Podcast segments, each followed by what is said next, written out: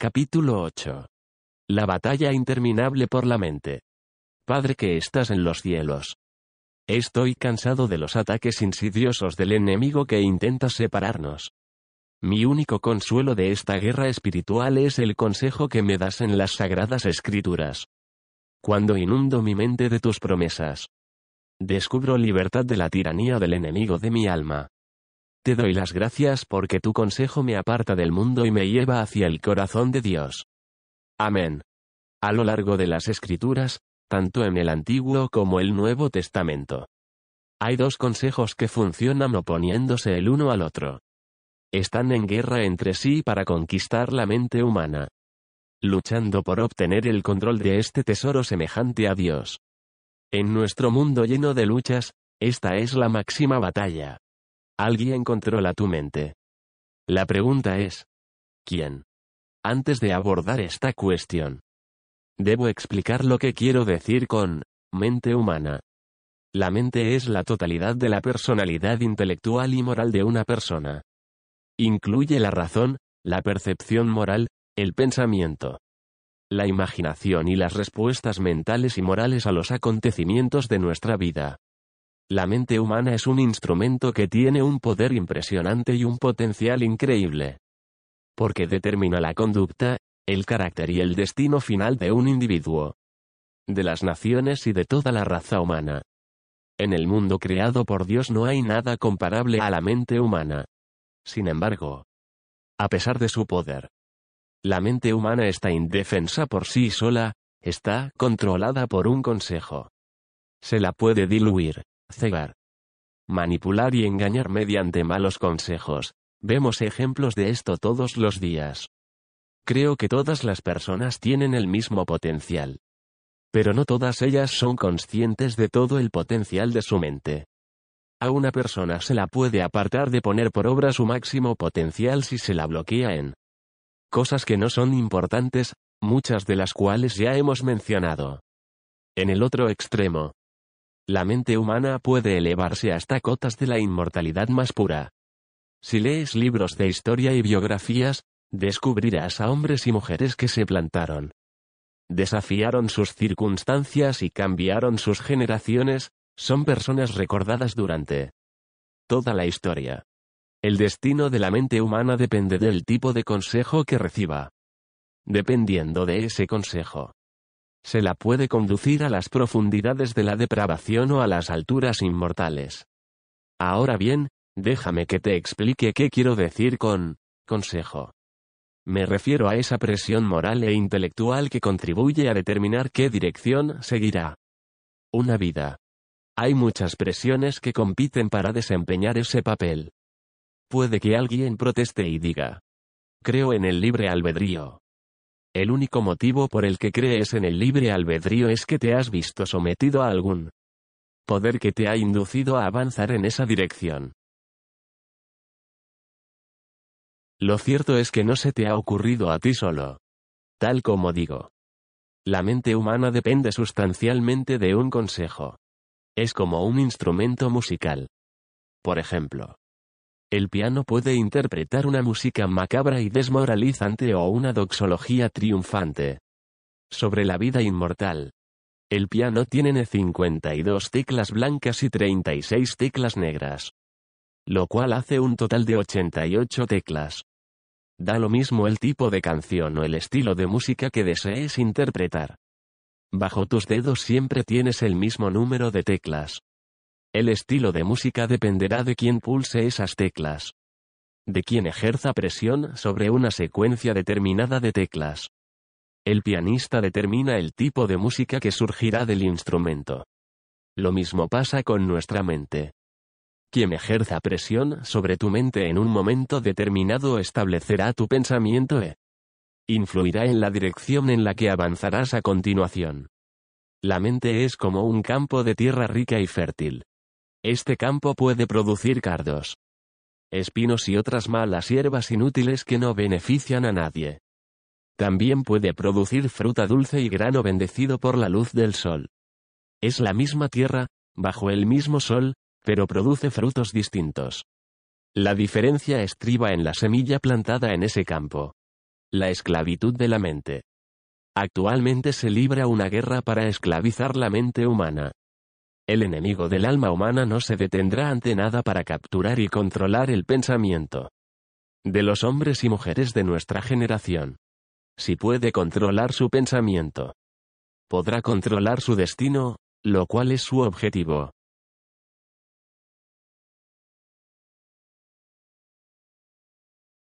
En su esfuerzo para decidir el destino de la humanidad. El enemigo, Satanás en persona, emplea dos tipos de esclavitud. Primero tenemos la esclavitud del cuerpo, mediante la cual alguien controla la conducta de una persona mediante la fuerza física. Quizá esta sea la esclavitud más fácil que Satanás tiene sobre la humanidad. Las adicciones de nuestra generación y de nuestra cultura han esclavizado a millones de personas. Justo cuando parece que hemos controlado una adicción. Aparecen otras tres que asolan una generación. La víctima conoce su estado y anhela la libertad personal. Pero está tan atrapada en su adicción que la liberación le parece imposible. Luego tenemos la esclavitud intelectual, que consiste en el control de la mente de la persona mediante las ideas que se le suministran. Se trata de un tipo más sutil de esclavitud, y por consiguiente es mucho más peligroso que la esclavitud del cuerpo. Cuando alguien es adicto a una sustancia, esto es evidente para quienes le rodean. Sin embargo, cuando la mente se ve controlada por ideas externas, puede ser muy difícil detectarlo. Esta es la estrategia encubierta del enemigo para dominar a una persona o personas. Hay culturas enteras dominadas por ideas falsas que se aceptan sin que existan pruebas tangibles. Las mismas personas esclavizadas divulgan estas ideas sin entender siquiera el papel que juegan. En este engaño. En este caso. La dinámica consiste en que la obediencia se presta voluntariamente. Las personas no están obligadas a obedecer una forma de pensar determinada. De hecho, algunos creen que la idea se les ha ocurrido a ellos. Así de sutil es el enemigo del alma humana. La tragedia es que la víctima no es consciente de que la controlan. Permite voluntariamente que algo externo conforme y dirija su mente. El enemigo propaga su consejo por medio de todas las técnicas y métodos imaginables. Los medios de comunicación, la educación, la psicología moderna, la radio, la televisión la música, la publicidad y muchos otros.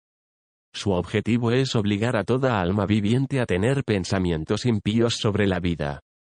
La moral, el amor, Dios, la religión, la riqueza, el trabajo, el matrimonio, el futuro. La muerte y la eternidad. Que todos sean una única familia feliz. Donde todos piensan lo mismo. Qué conveniente para el enemigo y qué terrible para esa cultura.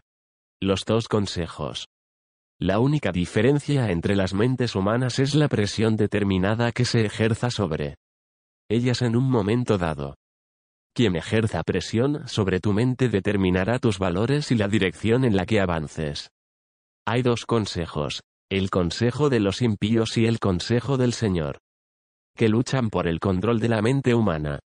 Estos dos consejos son diametralmente opuestos.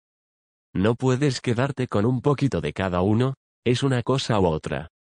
O bien sigues el consejo del mundo, o bien sigues el consejo del Señor. Estos consejos llevan a direcciones opuestas. Si vas hacia el este, no puedes ir hacia el oeste al mismo tiempo. Debes ir en una dirección o en otra. Y el consejo que sigas determinará esa dirección. Así que, ¿a qué consejo prestas atención? El consejo de los impíos primero veremos el consejo de los impíos que, cuando se sigue, conduce a una vida de maldad y de libertinaje. Definió el consejo de los impíos como, en términos generales, la forma de pensar de quienes no conceden a Dios el lugar que le corresponde por derecho en sus vidas. Creo que este es el punto de partida. Luego puede sumirse en las profundidades de la maldad y la depravación como las que vemos en nuestra generación. En mi opinión, cada generación descubre un nuevo punto bajo en esta área de la depravación, que describe una espiral siempre descendente. ¿En qué consiste exactamente este consejo impío? ¿Cómo podemos describirlo? Dicho en términos sencillos, es el consejo del hombre natural, no renovado. Este hombre no ha sido regenerado. Y todavía transita por los cenagales tenebrosos de la depravación. Admito que el hombre no regenerado puede remontarse muy alto por los cielos de la intelectualidad. La filosofía, la poesía e incluso la religión. El consejo impío significa, simplemente, una forma de pensar que no tiene en cuenta a Dios en sus presupuestos. Esta es una idea clave. El hombre no regenerado aceptará a gusto facetas de Dios que le agraden. Pero no aceptará a Dios en los términos en que éste determina. Debo decir en este punto que Dios nunca negocia con los hombres. La muerte de Jesucristo en la cruz puso fin a todo tipo de negociaciones. Ahora se trata de Cristo o nada. Ahora aceptamos la palabra de Dios en su totalidad. O la rechazamos del todo. Al hombre no regenerado le gusta tomar la palabra de Dios y elige las porciones que no le parecen ofensivas, como las de amar al prójimo, o respetar a las personas. En especial a los padres. En estas cosas no hay nada malo. Pero son solo porciones de la verdad de Dios. El hombre no regenerado, que emplea un consejo de impíos. Elegirá las partes de la palabra de Dios que quiere aceptar. Pero el consejo impío nunca tendrá en cuenta la frase, así dice Jehová. El hombre no regenerado se niega a inclinarse ante la autoridad de la palabra de Dios. Este consejo de los impíos se convierte en la propaganda de nuestra cultura. Genera una presión que dirige las vidas de los hombres. Parece inofensiva y superficialmente incluso positiva. Pero no llega muy lejos, y, como resultado, lo único que hace es apartar a las personas de Dios. Vivimos en una era de propaganda. Todo está afectado por este paradigma propagandístico. La propaganda te dice qué dentífrico debes comprar. Ahora bien, en mi humilde opinión, el dentífrico es dentífrico, pero si prestas atención de la propaganda, esta te dirá que ese dentífrico concreto es superior a todos los demás. El público acaba creyéndoselo, y sale y compra esa pasta de dientes concreta. La presión ejercida por la propaganda pretende controlar todo lo que hay en nuestra vida. Desde lo que hacemos y a dónde vamos. Hasta lo que compramos y cómo enfocamos las cuestiones sociales. La máquina propagandística conduce a los cargos públicos a hombres y mujeres como debiéramos haber aprendido de Adolf Hitler. La propaganda no expone necesariamente la verdad. La filosofía propagandística de Hitler sostenía que, si uno dice algo el tiempo suficiente y con el volumen necesario, la gente empieza a creer que es cierto. Esta es la esencia de la propaganda. Si dices algo con el volumen adecuado y durante el tiempo suficiente, y dentro del contexto idóneo, la gente creerá que es cierto. Y esa afirmación pasará a nuestros libros y a nuestro sistema educativo. Lamentablemente. Esta idea ha logrado abrirse camino en la Iglesia de Jesucristo. Ninguna otra generación se ha visto tan influida por la propaganda como la nuestra. Personalmente no creo que el Evangelio de Jesucristo sea conducente a métodos propagandísticos. El Evangelio no es cierto porque digamos convincentemente que lo es, es cierto porque, así. Dice Jehová. En manos de los consejeros impíos, la propaganda se convierte en un credo. Un ideal y en lo que es correcto hacer. Nadie es más religioso que un propagandista. El secreto de la propaganda consiste en predicar algo el tiempo suficiente como para que la gente empiece a creer que es cierto y adapte su vida a ello. El consejo impío está en todas partes, es contagioso y casi irresistible. Con esto quiero decir, simplemente, que funciona. Vende mercancía. Elige a políticos. Incluso llena iglesias. Si usted cuenta con la propaganda correcta, puede hacer todo lo que quiera. tienen el poder de controlar la manera en que los hombres y mujeres piensan en lo que sea. Este poder se transmite mediante la conversación, la literatura, el teatro y el cine. La prensa y, por supuesto, la radio y la televisión. Buena parte de nuestra industria en Estados Unidos se vendría abajo si no fuera por el terrible poder de la propaganda. El Consejo Impío depende para su supervivencia de este poder de la propaganda. La propaganda controla la mente de todo el mundo. Independientemente de cuánto se jacte alguien de su libertad. Algunos afirman que son pensadores libres. Pero llegaron a esa conclusión debido a una propaganda determinada. Solo hay una excepción, hablo de quienes se rebelan contra el consejo impío y aceptan el consejo del Señor. Las mentiras perpetuadas por el consejo impío, el consejo de los impíos, el consejo de la incredulidad. Enraizada en el corazón de todo hombre y mujer no regenerados, comete un error de cálculo letal. Da por hecho el valor permanente de las cosas visibles. No tiene en cuenta lo invisible. Pero todo lo visible y tangible tiene, según sus cálculos, un valor duradero. Resulta difícil saber de dónde procede esta idea. Si tienes una cierta edad, te habrás dado cuenta de que pocas cosas son permanentes. Todo lo visible a nuestro alrededor se deteriora constantemente. En nuestro hogar. Por ejemplo, siempre hay cosas que hay que reparar o sustituir. Porque no hay nada permanente. Quienes siguen el consejo de los impíos viven como si no hubiera otro mundo que este en que vivimos. La propaganda del consejo impío presiona al individuo para que se aleje de Dios. Se convierte en una costumbre y en una forma de vida. El hombre natural es incapaz de resistirse a esta propaganda. Que manifiesta su terrible poder mediante el lavado de cerebro. El consejo impío asume la permanencia de las cosas terrenales y la salud de una naturaleza humana no renovada. Es el consejo de la tolerancia que enseña la hermandad de todos los hombres y olvida la intolerancia de la Biblia y de Cristo. Nadie fue más intolerante que Jesucristo. Simplemente lee sus enseñanzas, ver Mateo 6:24 y Lucas 14:27. Jesús manifestó una actitud de intolerancia frente a los líderes religiosos de su tiempo. En Juan 8:44 dijo, Vosotros sois de vuestro padre el diablo, y los deseos de vuestro padre queréis hacer. Él ha sido homicida desde el principio. Y no ha permanecido en la verdad, porque no hay verdad en él. Cuando habla mentira. De suyo habla, porque es mentiroso, y padre de mentira. Esto no me parece una tolerancia blanda hacia todo el mundo, de la que dice. Vamos a llevarnos bien. El consejo impío es también el que procede de la carne no crucificada mima a nuestro ego y elude, a toda costa, el sacrificio en la cruz. El consejo de la maldad es el que tolera las excusas. Pasa por alto el pecado e ignora la responsabilidad moral. Por muy malvada que sea una persona, siempre tiene un motivo para hacer lo que hizo. Desde su punto de vista, esos motivos, sean cuales fueren, le liberan de toda responsabilidad personal. Es el consejo de la carne que favorece los apetitos carnales del ser humano y no deja espacio para el Espíritu de Dios. Toda decisión se basa en algún apetito carnal.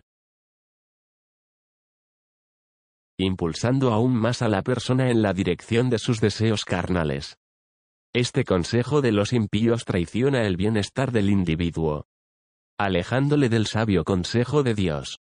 El consejo del Señor entonces encontramos el consejo del Señor. Tierra, tierra, tierra. Oye palabra de Jehová, Jeremías 22-29. Lámpara es a mis pies tu palabra. Y lumbrera a mi camino. Salmo 119-1105. Con que limpiará el joven su camino. Con guardar tu palabra. Salmo 119-9. Lee Proverbios 2.19, 4113. El consejo del Señor es el consejo de la sabiduría. Responderá a las cuatro preguntas permanentes. ¿Qué soy? ¿De dónde vengo? ¿Por qué existo? ¿A dónde voy? Estas preguntas exigen respuestas concretas que solo proceden del consejo del Señor. El consejo de la sabiduría también responde a la pregunta. ¿Qué haré para tener la vida eterna? El consejo del Señor es el consejo de la eternidad, permanecerá para siempre. El consejo del Señor permanecerá cuando tu vida, la raza humana e incluso el tiempo ya hayan dejado de existir. Y juró por el que vive por los siglos de los siglos que creó el cielo y las cosas que están en él, y la tierra y las cosas que están en ella. Y el mar y las cosas que están en él, que el tiempo no sería más. Apocalipsis 10:6.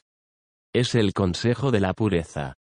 Que no tienen relación alguna con la contaminación de ningún tipo. Lo cual es casi imposible en la sociedad moderna. El consejo de los impíos que encontramos a nuestro alrededor contradice este consejo de la Pureza. Vivimos en una sociedad de impureza, que es una de las señales de la impiedad. El consejo de la pureza enfatiza la separación del mundo y un apego radical a Jesucristo. El consejo de la pureza resolverá los problemas urgentes de la corrupción social. El crimen, la delincuencia, el divorcio y la pureza personal. Si solventamos estos factores, la sociedad humana florece como una rosa en un jardín bien cuidado. El consejo de la pureza extraerá de este mundo el veneno infeccioso del pecado. El consejo de la pureza llega y limpia a hombres y a mujeres. Ya vosotros estáis limpios por la palabra que os he hablado, dijo Jesús. Juan 15:3. No hay ninguna otra limpieza disponible excepto la que viene, por la palabra. Este es ciertamente el consejo del Señor para introducir la esencia de la pureza en las vidas de los hombres y las mujeres redimidos, no una pureza aprobada por el mundo, sino aquella que es el estándar de Dios. El consejo del Señor es el consejo de la paz. Vivimos en un mundo repleto de corazones inquietos, conciencias atribuladas, pastillas, psiquiatras y libros sobre el pensamiento positivo. Parece que ninguna de nuestras empresas produce la paz que anhela sin cesar el corazón humano. El consejo del Señor aborda el conflicto en la naturaleza humana. El que existe entre la eternidad de nuestros corazones y la mortalidad en nuestras manos. El consejo del Señor permanecerá para siempre. El consejo del Señor transforma eficazmente nuestra forma de pensar, apartándonos del mundo y llevándonos al seno de aquel que nos amó y se entregó a sí mismo. Por nosotros. La vida de cada persona es un reflejo del consejo al que se ha sometido y que ha permitido que conforme sus prioridades e intereses. Bendito el hombre que se ha sometido sin reservas al consejo del Señor. Permanecer y confiar Albert Simpson. He aprendido el glorioso secreto de vivir en el Señor, he hallado mi fuerza y dulzura de confiar. En su amor, he gustado la fuente de vida, de su sangre ya bebí, me he perdido en mi Jesús. Y en mi Dios ya me escondí. Con Cristo estoy en la cruz. Y Él vive y habita en mí, mi lucha acabó por su luz. Y su vida es para mí, le entrego mi voluntad, su espíritu reina en mi vida. Y su sangre preciosa y su verdad me limpian e impiden mi caída. Echo en Él todas mis cargas, que poderoso soporta, le cuento mis penas amargas. Y su paz Él siempre otorga. En Jesús hallo mis fuerzas. Y su aliento me sostiene, su pensamiento me llena, su vida y su amor me ofrece no mis palabras, sino su sabiduría, el poder de su espíritu para mis obras. Su presencia de gracia en mi vida me guarda y me guía a toda hora, de mi alma la porción eterna. De mi gozo la fuente infinita, me salva, santifica y me preserva. Mi Rey amado y mi Señor de gloria. Permanezco en el Señor, en su palabra reposo. Y me oculto en el amor de su seno poderoso.